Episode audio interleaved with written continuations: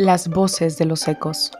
Un espacio donde tu mente, tu vida y la literatura convergen.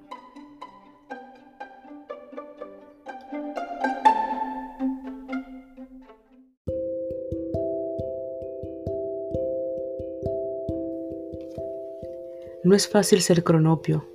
Lo sé por razones profundas, por haber tratado de serlo a lo largo de mi vida. Conozco los fracasos, las renuncias y las traiciones ser fama o esperanza es simple. Basta con dejarse ir y la vida hace el resto. Ser cronopio es contra pelo, contra luz, contra novela, contra danza, contra todo, contra bajo, contra fagot, contra y recontra, cada día contra cada cosa que los demás aceptan y que tienen fuerza de ley. Julio Cortázar.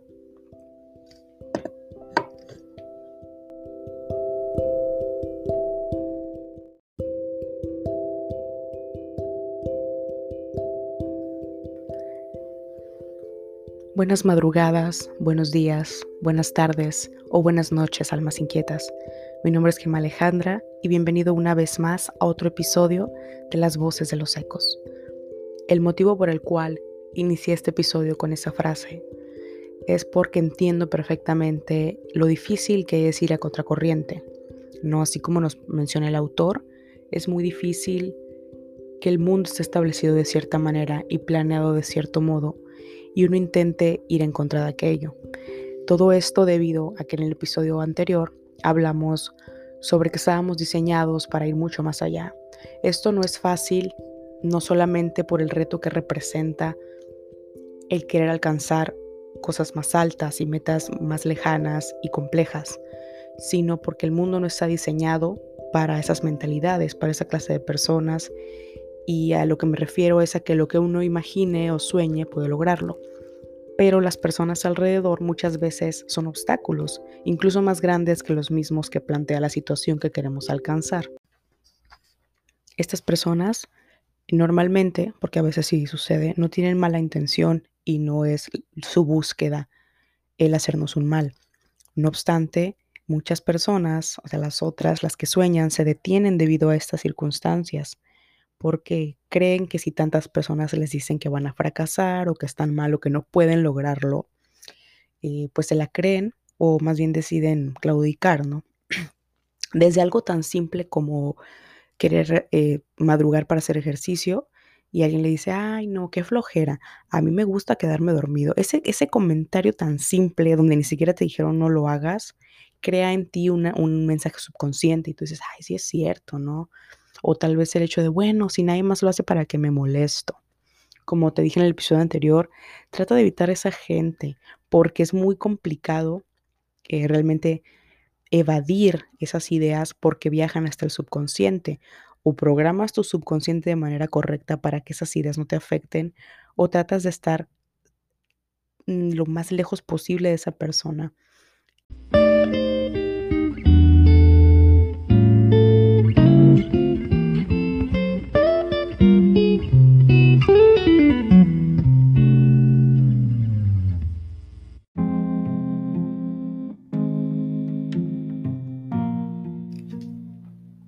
Esto es muy difícil porque las personas tenemos familias, amigos y por lo general no queremos alejarnos de ellas o abandonarlas. Y podemos decir, bueno, no es como yo, no acepto lo que estoy haciendo, pero puedo vivir con ello y seguir conviviendo con tal persona, ¿no? Hay veces que tenemos que tomar una decisión tajante. Cuando vivimos con esa persona, incluso puede ser la pareja, ¿no? Y tenemos que hablar con esa persona, ¿no? De entrada hay que hablar, mira, yo entiendo que a ti te encanta salir los viernes por la noche y volver a las 2 de la mañana eh, porque vas a tomar, sea un amigo, sea tu pareja, sea quien sea, pero yo no puedo acompañarte. Yo entiendo que a ti te hace feliz eso, que tu propósito de vida, que es a lo que vamos a ir aquí, es ese, ¿no? Ser feliz y tener muchísima vida social, pero la mía no es, la mía es correr un maratón eh, el próximo año en seis meses y necesito prepararme, necesito entrenar todas las mañanas a las 5 y me levanto a las 4.30, es un ejemplo, y bueno, irme a dormir a las 2 de la mañana después de haber bebido alcohol no me va a ayudar en nada, ¿no? Entonces, no hay necesidad de pelear con la gente o de arrojarla por la borda de nuestras vidas. A menos que tú te estés dando cuenta que esa persona en realidad no te aporta nada y no tienes una relación como lo suficientemente fuerte como para mantener a esa persona en tu vida, pues sí, eh, adiós, ¿no? Pero si ya es un amigo de mucho tiempo o es una persona que amas mucho, pues tienes que hablar con esa persona y llegar a un acuerdo. Aquí lo que va a suceder es que, bueno, pueden pasar dos cosas. En el mejor de los casos va a entender, pero eso tal vez pasa el 10% de las veces. Normalmente, si es un amigo, por ejemplo, entre hombres, pues se van a burlar de ti, ¿no? Ay, que quejoto y que qué puto, ¿no? Disculpando el lenguaje, pero esa es la manera en cómo se van a expresar y se van a burlar, ¿no? Eh, y las mujeres, pues igual un poco más sutil, pero ay, qué aburrida, ándale, vamos. Cualquier cosa, o sea, siempre la gente va a intentar jalarte hacia su vida y hacia sus hábitos, porque somos seres sociales y todos tenemos esta necesidad como de pertenecer. Eh, por más que uno quiera aislarse de la tribu, somos seres que evolutivamente, o sea, en lo más profundo de nuestro cerebro, queremos pertenecer a la tribu para, pues, no ser eh, desechados de ella y morir en el bosque, ¿no? Por así decirlo, que eso ya no sucede, ahora no tienes la necesidad como de tanta aceptación, pero quieras o no, es una parte muy importante no solo de nuestro funcionamiento neurológico y de nuestra biología, sino de nuestra esencia social, ¿no? Entonces, tienes que saber discernir cuando una persona debes hablar con ella para que no interfiera con tus propósitos y tus metas y cuando realmente tienes que alejarte de cierta gente, ¿no? Y a lo que refiere todo esto es a que en el episodio anterior hablé de que hay que cambiar. Hay que cambiar esas cosas que no nos gustan y que esos sueños o metas que tenemos, pues hay que ir por ellos, ¿no? Pero la polémica del cambiar es muy grande, porque tenemos toda la vida escuchando que si a alguien le gustas como eres, o sea, si a alguien le gustas, tiene que ser por ti y por quién eres y no vas a cambiar por nadie. ¿no? El problema aquí está en el enfoque de cambiar por alguien, de, ah, yo voy a cambiar para caerle bien a tal persona que sea mi amiga, voy a cambiar para tener eh, una, eh, mi pareja, ¿no? Voy a cambiar para que me quiera, para que no me deje, para tener el novio que quiero. No, es que lo que no piensas, o lo que no pensamos en el momento, es que hay que cambiar por una persona y esa persona somos nosotros mismos. O sea, tú naces solo, no menos que tengas un gemelo, pero la idea es la misma, uno nace solo y te van a enterrar solo, ¿no? Eh, puedes tener los mejores amigos, la mejor familia, la mejor pareja y vivir 60 años casado con la mejor persona del mundo, pero al final del día nuestra vida es única, o sea, nos pertenece solamente a nosotros, así que hay que cuidarla y hay que lograr todo eso que nos llena, ¿no? No que nos deje satisfechos, aquí sí que nos llene, sea, a diferencia de la comida, que hay que buscar estar satisfechos y no llenos, aquí sí hay que ir por todo, ¿no? Aquí hay que quemar las naves completamente e ir por eso, aunque nos cueste sudor, lágrimas y hasta sangre, ¿no? Figurativo literalmente, dependiendo de lo que busques en la vida. Entonces, trata tal vez de pensar eh, no en la palabra cambio, sino en la evolución, ¿no? Donde tú sigues teniendo... Lo importante que es que mantengas tu escala de valores, tus principios fijos, pero tus metas que se van moviendo, por ejemplo, tú tenías la meta de correr 5 kilómetros y lo lograste. Entonces ya estás súper contento contigo mismo, lo lograste, qué padre, qué bonito. Pero bueno, de ahora ve por 10. ¿Por qué? Porque si a ti lo que te hace feliz es hacer maratones, bueno, pues ve por más, ¿no? Somos seres que siempre ambicionan más y eso no es malo, eso es lo que nos hace ser distintos a los demás animales, ¿no? como animales humanos tenemos esta capacidad de inventiva, de ambición y de superarnos, ¿no? La ambición no es mala, o sea, el problema aquí es que hay muchísimas cosas que están tergiversadas en nuestro, en nuestro mundo y en nuestra sociedad. Pero bueno, velo como el evolucionar para que no te entre en tanta polémica el tema este de que es que yo no voy a cambiar por nadie y si alguien me quiere me tiene que querer por como soy. Bueno, sí, pero eso no significa que no pueda ser mejor. Y si en, algún punto de una relación de cualquier tipo, tú te mueves hacia un lado y la otra persona no está de acuerdo y sus caminos se bifurcan, tienes que aprender a decir adiós, ¿no? Porque sus metas de vida, sus direcciones, pues ya no, ya no van paralelas, ya no van juntas. y pues definitivamente hay que salirse por la tangente y luchar por uno porque tú no sabes si esa persona va a estar el día de mañana, pero tú vas a estar ahí para ti.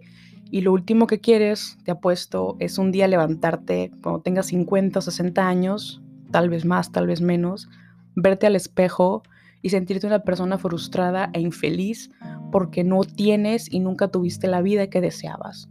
Esa vida que tú deseas así se vea súper lejana y súper wow, no sueño guajiro, ve por ella, porque no, no hay otro camino para la felicidad que el hacer las cosas que tú quieres hacer, siempre y cuando no dañen a nadie más, obviamente. Ahora, eh, yo aquí te quiero sugerir una cosa porque he estado hablando mucho de que el cambio y ta, ta, ta, pero bueno, Gema, entonces ¿cómo hago, no? Porque es muy difícil el de repente levantarte a las 5 de la mañana o de repente comer sano o de repente dejar de decir malas palabras, ¿no? Entonces, cambia algo pequeño, como te dije en, otro episodio, todo empieza desde un pequeño cambio, ¿no? Algo tan, tan que puede parecer tan insignificante como tal vez levantarte cinco minutos antes, va a cambiar algo en ti, ¿no? Y te vas a sentir, tal vez al principio como, bueno, solo fueron cinco minutos, pero en una semana pueden ser diez, y después media hora, y después una hora.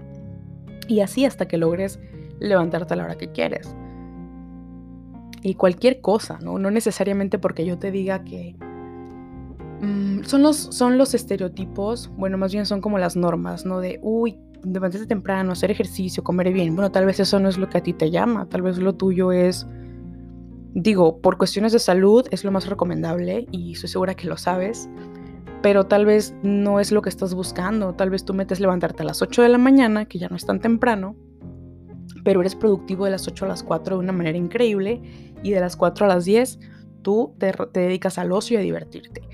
Eso es lo que te, te llena. Ese es tu propósito. Si ese es tu propósito porque tú te lo fijaste y no porque la sociedad o alguien más o el amigo o el pariente te lo, te lo puso en la cabeza, perfecto. Aquí lo más importante de todo esto es eso, ¿no? En cualquier cuestión que sea el cambio es en el tú te sientes contento, o sea, tú te sientes completamente pleno con tus decisiones, o sea, tú nunca te sientes culpable porque te viste toda una temporada una noche y tienes que levantarte temprano el otro día y tal vez te levantaste temprano, pero todo el día no fuiste productivo porque estabas cansado, ¿no? Tu cerebro estaba lleno de pues de cosas que en el momento disfrutaste, pero que no te van a servir de nada. Y muchas veces tenemos que sacrificar cosas que son placeres instantáneos por eh, recompensas y por placeres muchísimo más grandes y que realmente tienen un impacto en nuestras vidas y en las de los demás. Porque cuando uno toma las riendas de su vida, impacta a alguien más. Y no estoy hablando de impactar como inspirar o motivar a alguien, sino realmente ayudar con lo que uno hace, ¿no? Eh, lo que tú haces como tu trabajo puede beneficiar a millones de personas si tú te lo propones. O puede que solo trabajes para ti y no beneficies a nadie más que a ti mismo así que tú decides.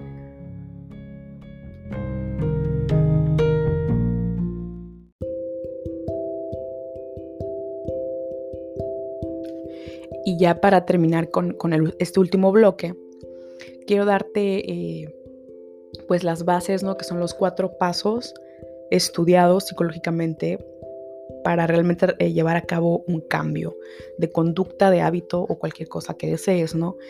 Lo primero es la conciencia. ¿A qué me refiero con conciencia? Es darte cuenta que ese problema, no lo llamamos problema, esa situación existe.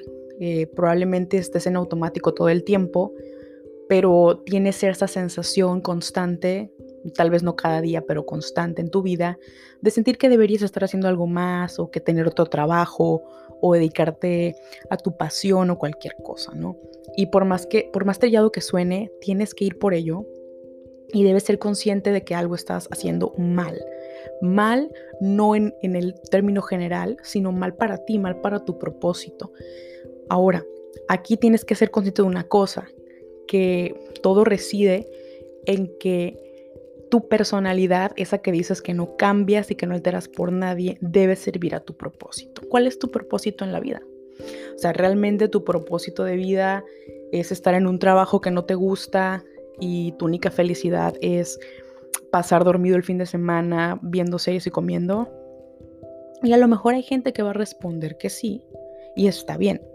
pero probablemente del 50% de esa gente que me diga que sí, eh, ese 50% va a decir sí, pero en el fondo sabe y siente que de repente siente que en su vida no todo está yendo de la forma que quisiera, ¿no? Pero es incapaz en este momento porque así estamos programados, desgraciadamente, para no hacer nada al respecto, por la zona de confort que nos resulta tan segura, aunque sea incómoda y de confortable no tenga nada, ¿no?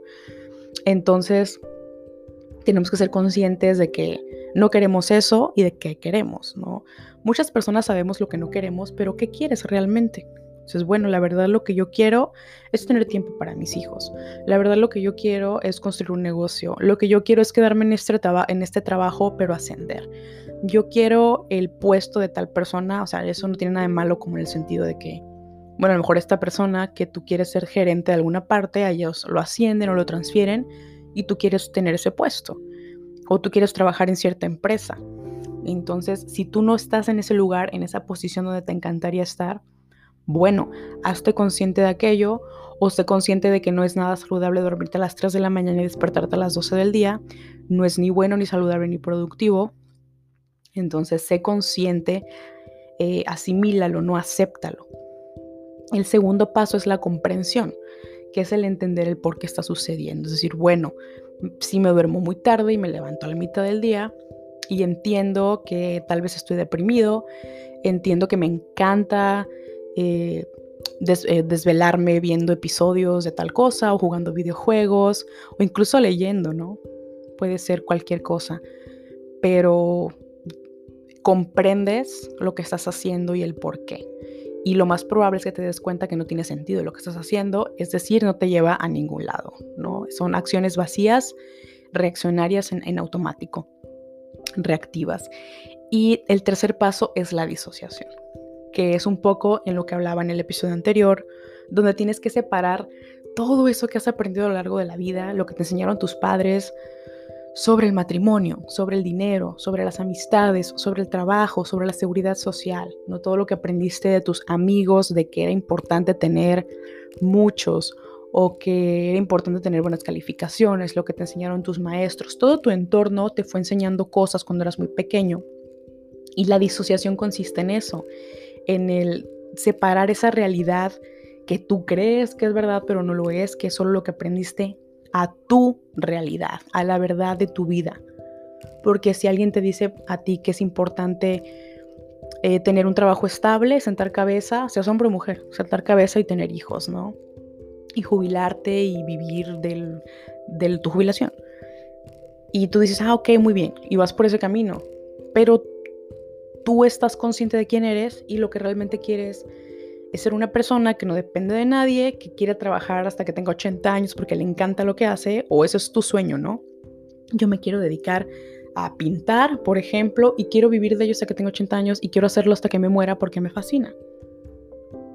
O tal vez dices, yo quiero trabajar muchísimo 10 años para retirarme a los 40. También es válido, siempre y cuando tú hagas esa distinción, ¿no?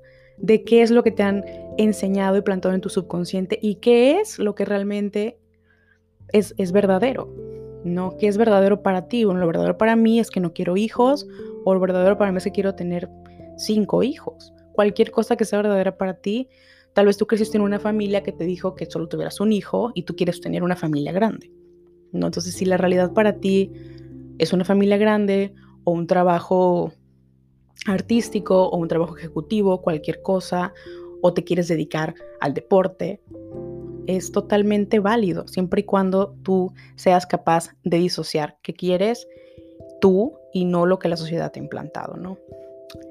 Aquí, eh, en este, tenemos el apartado de la declaración, que es donde tú tienes que entender y decláralo en voz alta, aunque te sientas raro tal vez si no estás acostumbrado a este tipo de, de hábitos, de prácticas, no es necesariamente cierto. Repítete a ti mismo, bueno, yo aprendí que tenía que tener un trabajo estable, pero eso no es necesariamente cierto. ¿Por qué? Porque a mí eso me hace sentirme súper estancado y yo no quiero ser así, ¿no? O me dijeron que debo eh, hacer ejercicio todos los días, pero en realidad tres veces a la semana está perfecto para mí. Eso no es necesariamente cierto. Cualquier cosa, o sea, tienes tú que declarar que lo que a ti te enseñaron no es necesariamente cierto. De ahí puedes partir, investigar o experimentar contigo mismo. O sea, intenta hacer ejercicio todos los días, intenta hacer un hábito todos los días y al final te vas a dar cuenta que no es para ti o que sí es para ti. Puedes decir, después de una semana de levantarme a las 5 de la mañana, mi vida ha mejorado un montón y soy más productivo. O tal vez te pase que digas, sí, duermo 8 horas corridas, pero me despierto a las 5 y todo el día me siento de súper mal humor. ¿no? Entonces tienes que ir probando para comprobar si eso es cierto o no y poder sentar las bases de una realidad completamente tuya que no le pertenezca a nadie más, ¿no? Y la última parte, la cuarta parte, es el reacondicionamiento. Obviamente, como te imaginas, esto es el ya implementar el cambio, ¿no? Esta es la parte obviamente que cuesta más trabajo, pero es la parte más divertida y la más gratificante porque es aquí cuando empiezas a ver resultados, ¿no? Tú te recondicionas para dejar de pensar que se te va a ir el tren a los 30 años o que definitivamente si no encontraste tu pasión en la vida a los 35 o a los 40 años no tienes la vida que querías, ya no puedes hacer nada al respecto. Todos tenemos tiempos distintos eso no significa que te duermas en tus laureles y que digas, ay, pues ya encontraré mi vida, ya sabré lo que... No, tienes que buscarlo, pero nunca es tarde, ¿no? Para eso no. Siempre hay la oportunidad de saber qué queremos y de mejorar nuestra calidad de vida en todos los aspectos. Y pues eso es todo por mi parte en este día. Y recuerda la base de este episodio, que es que tu personalidad debe servir a tu propósito. Si no sabes cómo encontrar tu propósito, déjamelo saber en un correo que puedes enviar a lasvocesdelosecos.gmail.com y puedo hacer un episodio al respecto donde te ayude a encontrar tu propósito de vida.